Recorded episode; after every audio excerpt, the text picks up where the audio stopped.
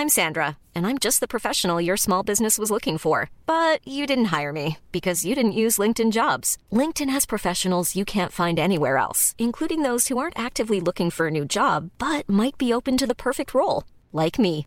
In a given month, over 70% of LinkedIn users don't visit other leading job sites. So if you're not looking on LinkedIn, you'll miss out on great candidates like Sandra. Start hiring professionals like a professional. Post your free job on linkedin.com/people today.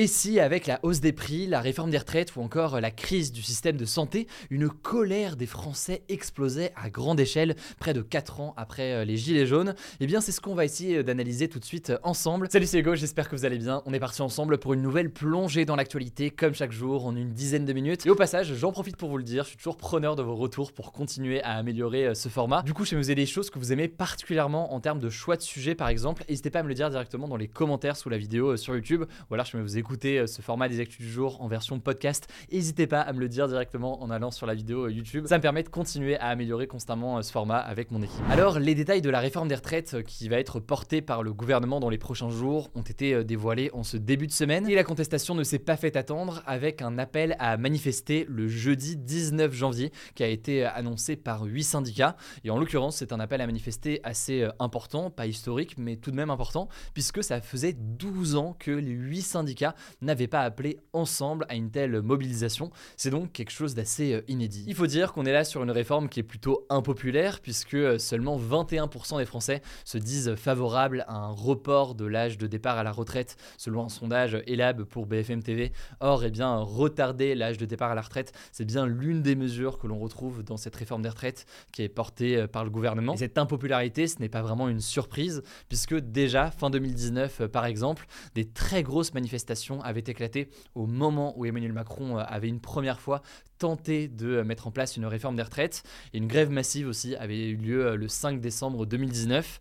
Des manifestations qui avaient justement contribué, avec le Covid un peu plus tard, à reporter la réforme des retraites. Le truc, c'est que trois ans plus tard, le contexte semble davantage tendu.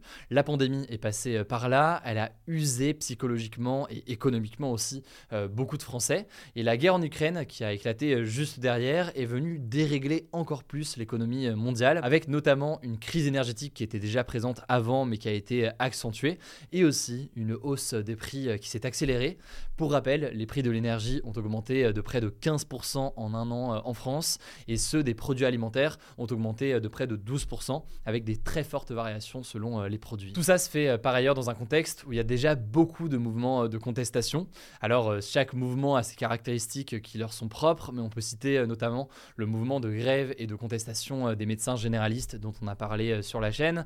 On peut parler aussi du mouvement de grève des conducteurs de train, du mouvement de grève aussi des étudiants euh, en médecine, et aussi évidemment de la question des gilets jaunes qui est quand même moins présent aujourd'hui, mais qui a été euh, présent pendant longtemps. Ou encore plus récemment la contestation des boulangers, des boulangers qui ont prévu euh, de manifester le 23 janvier. Bref, c'est donc une marmite de contestation, si on peut dire ça comme ça, qui est bien pleine aujourd'hui et qui vient s'ajouter à des inquiétudes plus globales, disons, comme par exemple une anxiété de pas mal de personnes, notamment les jeunes, par rapport au changement climatique et qui vient du coup ajouter aussi euh, une dimension à tout cela. Bref, résultat, selon un sondage de l'IFOP pour le média euh, Sud Radio, un Français sur deux, près de 52% en fait, souhaite que la France connaisse une explosion sociale dans les prochains mois, avec euh, l'émergence d'un mouvement comme celui des Gilets jaunes par exemple, et 59% des personnes interrogées sont convaincues que c'est quelque chose qui arrivera. Et évidemment, ce n'est pas parce que la population pronostique quelque chose que ça va forcément arriver, ça ne fonctionne pas comme ça, mais c'est quand même intéressant de voir la perception des Français sur euh, cette question. Alors du côté du gouvernement, on affirme avoir conscience de cette réalité-là. Il y a par exemple ces propos d'un député euh, de la République en marche qui dit on sent beaucoup de tensions sur le terrain, on peut donner les sommes qu'on veut à certaines revendications corporatistes, on voit bien que les colères restent, c'est ce qu'a affirmé le député euh, Guillaume Carasbian du camp donc d'Emmanuel Macron à BFM TV et le chef des sénateurs du parti d'Emmanuel Macron, François Patria, a de son côté reconnu, je cite, un sentiment de défiance permanent des Français. Alors ce qu'indiquent aussi plusieurs sources, c'est que l'une des choses en fait dont se méfie beaucoup le gouvernement aujourd'hui, c'est une forme en fait de contestation sociale ou de manifestation qui sortirait en fait du cadre des syndicats, un peu comme l'avait été par exemple les gilets jaunes. En fait, traditionnellement, les contestations sociales, donc quand on dit contestation sociale, ça peut vouloir dire des grèves, des manifestations importantes ou autres, elles sont en général eh bien, mises en place par des syndicats, donc la CGT, Force ouvrière ou encore la CFDT par exemple, pour ne citer Et dernièrement, en fait, on voit émerger en plus des mobilisations des syndicats, eh bien, des contestations qui se font en dehors de ce cadre-là et des syndicats. Euh, le dernier en date qu'on peut peut-être citer, c'est la grève des chefs de bord de la SNCF en décembre, donc il y a quelques semaines. Vous avez entendu parler euh, des grèves au mois de décembre et lors des fêtes de fin d'année. Eh bien, cette grève a été organisée via un groupe Facebook notamment, un collectif qui s'appelle aujourd'hui le collectif ASCT. Alors pourquoi une telle crainte du gouvernement? Eh bien, sûrement parce que c'est quelque chose de moins prévisible et surtout en fait, au-delà de la question euh, de la prédiction dessus, en fait, ça rend le dialogue peut-être plus compliqué pour le gouvernement. En effet, si on parle d'un mouvement spontané comme par exemple le mouvement des Gilets jaunes, il s'est fait beaucoup en ligne, il n'y avait pas forcément de porte-parole, au contraire d'ailleurs beaucoup euh, reniaient et ne voulaient pas accueillir de représentants comme ça euh, des Gilets jaunes, ce qui fait que eh bien, le gouvernement avait du mal à trouver un représentant des Gilets jaunes avec qui aller euh, discuter et négocier éventuellement pour tenter de trouver des solutions. Alors est-ce que la situation est forcément vouée à déboucher en 2023 sur des mobilisations importantes Évidemment c'est dur de dire, mais vous l'aurez compris, il y a pas mal de petits indicateurs qui semblent montrer que ce serait possible. Alors évidemment, tout cela est impossible à prédire, mais certains estiment qu'il y a une forme de cocktail et d'accumulation de choses en ce moment qui peut être favorable et qui peut entraîner l'émergence de pas mal de mouvements euh, de colère et donc de mobilisation. Certains via des canaux traditionnels, disons, avec les syndicats, mais certains aussi davantage spontanés, comme euh, le mouvement euh, des Gilets jaunes, ou encore, si on vient beaucoup plus en arrière, il y a quelques années, un mouvement qui avait fait pas mal parler à l'époque, qui était le mouvement Nuit debout, surtout présent à Paris, qui était une forme de contestation et de mobilisation qui avait émergé. Alors, pour Stéphane Siro, qui est un historien spécialiste des mouvements sociaux et qui était cité euh, dans le journal Ouest France, dans un article que je vous mets en description. Les aides économiques qui ont été accordées par le gouvernement ces derniers mois ont pu contribuer à calmer eh bien, certaines tensions sociales au sein de la population. On peut citer par exemple la revalorisation de 4% des prestations sociales et des retraites, ou encore le bouclier tarifaire sur les prix de l'énergie pour éviter une explosion eh bien, du prix de l'énergie pour les habitants. Cela dit, ces mesures font débat, certains estiment qu'elles sont insuffisantes notamment parce qu'elles ne permettent pas de pallier à l'inflation et donc à la hausse générale des prix. Et donc euh, la réforme des retraites pourrait créer un effet euh, d'accumulation euh, dans cette colère chez une partie de la population. Bref, je ne suis pas là pour jouer les pronostics ou quoi que ce soit, je pense que c'est pas le rôle d'un journaliste de le faire, mais c'est intéressant donc de voir la situation dans laquelle on est aujourd'hui, ainsi que ce qui a pu se passer ces derniers mois ou alors ces dernières années. On verra donc ce qu'il en est. En tout cas, un retour donc des manifestations et des grèves est prévu le jeudi 19 janvier. Évidemment, on suivra tout ça. En attendant, je vous laisse avec Blanche pour le reste des actualités en vrai. Merci Hugo et salut tout le monde. On commence avec une première actu. Six personnes ont été blessées à l'arme blanche dans la gare du Nord à Paris ce mercredi matin, dont une assez grièvement. En fait, à 6h40, un homme a commencé à attaquer des passagers, puis un policier a tenté d'intervenir.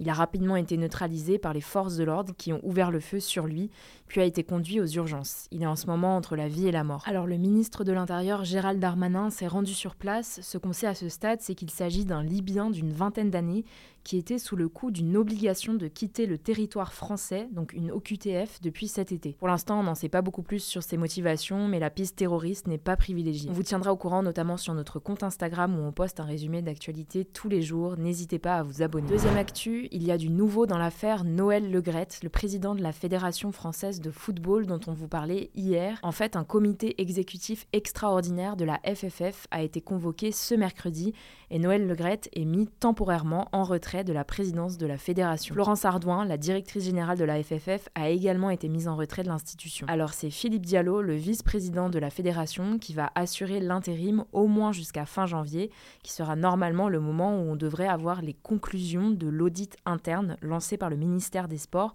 sur certains dysfonctionnements au sein de la FFF. Si vous voulez en savoir plus sur l'affaire, on l'a détaillé ce mardi dans les actus du jour, je vous mets le lien de la vidéo en description. Troisième actu, rapidement, le député de la France Insoumise, Adrien Quatennens, qui a été condamné à 4 mois de prison avec sursis pour violence conjugale, a fait son retour à l'Assemblée nationale ce mercredi. Alors il n'a pas participé aux activités du groupe de la France Insoumise, qui ne pourra le réintégrer qu'en avril, mais il siège en tant que député non inscrit, donc qui n'appartient à aucun groupe parlementaire. En tout cas, son retour à l'Assemblée divise certains députés de l'opposition, mais aussi de son propre groupe, réclament sa démission. Par ailleurs, plus de 1000 membres de la France Insoumise et de la NUPES ont signé une tribune dans Le Monde en décembre pour dénoncer la décision du mouvement d'exclure Adrien Quatennens seulement temporairement. Quatrième actu, les huit dernières années, donc de 2015 à 2022, ont été les plus chaudes jamais mesurées dans le monde selon un rapport de l'Institut européen Copernicus. Si on rentre un peu plus dans les détails, ces huit années dépassent toutes d'un degré les températures de référence de l'ère pré-industrielle qui correspond à la période entre 1750 et 1850. Autre info qui ressort de ce rapport, 2022 représente la cinquième année la plus chaude. Elle a notamment été marquée par de nombreux phénomènes extrêmes comme des inondations, des vagues de chaleur, des feux de forêt ou encore des périodes de forte sécheresse, des conséquences directes du changement climatique. Pour rappel, l'accord de Paris conclu en 2015 vise à limiter le réchauffement de la planète bien en dessous de 2 degrés, si possible à 1,5 degré. Cinquième actu culturel, ce mardi soir a eu lieu la cérémonie des Golden Globes 2023, une cérémonie qui récompense les films et séries télévisées américains diffusés en 2022. Alors le cinéaste Steven Spielberg a reçu le Golden Globe du meilleur réalisateur pour son film The Fablemans. L'acteur irlandais Colin Farrell a été récompensé dans la catégorie meilleur acteur dans une comédie et l'américaine Zendaya dans la catégorie meilleure actrice dans une série télévisée dramatique. Pour le Golden Globe de la meilleure série télévisée dramatique, c'est House of the Dragon, la série dérivée de Game of Thrones, qui a été récompensée. Enfin, un invité surprise a rejoint la cérémonie. Il s'agit du président ukrainien Volodymyr Zelensky, qui a remercié le peuple américain pour son aide fournie depuis le début de l'offensive russe. Enfin, dernière actu encore culturelle, et c'est une petite fierté française, le cinéma UGC des Halles à Paris est le cinéma le plus fréquenté au monde selon les relevés de l'entreprise d'analyse publicitaire Comscore. C'est un cinéma qui a été créé il y a 30 ans, il compte 27 salles et ce qui fait sa force selon la présidente du UGC, c'est qu'il propose à la fois des blockbusters mais aussi beaucoup de films d'art et d'essai. D'ailleurs, petite anecdote sur ce cinéma que vous pouvez ressortir à vos dîners mondains, moi je la sors tout le temps, la séance du mercredi matin à 9h, donc le jour des sorties de films, est particulièrement scrutée au UGC des Halles par les professionnels du cinéma pour prendre en quelque sorte la température et avoir une idée si le film démarre bien ou pas. Voilà, c'est la fin de ce résumé de l'actualité du jour. Évidemment, pensez à vous abonner pour ne pas rater le suivant, quelle que soit d'ailleurs l'application que vous utilisez pour m'écouter. Rendez-vous aussi sur Encore sur Instagram pour d'autres contenus d'actualité exclusifs. Vous le savez, le nom des comptes, c'est Hugo Décrypte. Écoutez, je crois que j'ai tout dit. Prenez soin de vous et on se dit à très vite. This message comes from BOF sponsor eBay. You'll know real when you get it. It'll say eBay Authenticity Guarantee. And you'll feel it. Maybe it's a head turning handbag, a watch that says it all, jewelry that makes you look like the gem, or sneakers and streetwear so fresh every step feels fly. eBay gets it. So look for the blue check mark next to that thing you love and be confident that every inch, stitch, sole, and logo is checked by experts. With eBay Authenticity Guarantee, you can trust that feeling of real is always in reach. Ensure your next purchase is the real deal. Visit eBay.com for terms.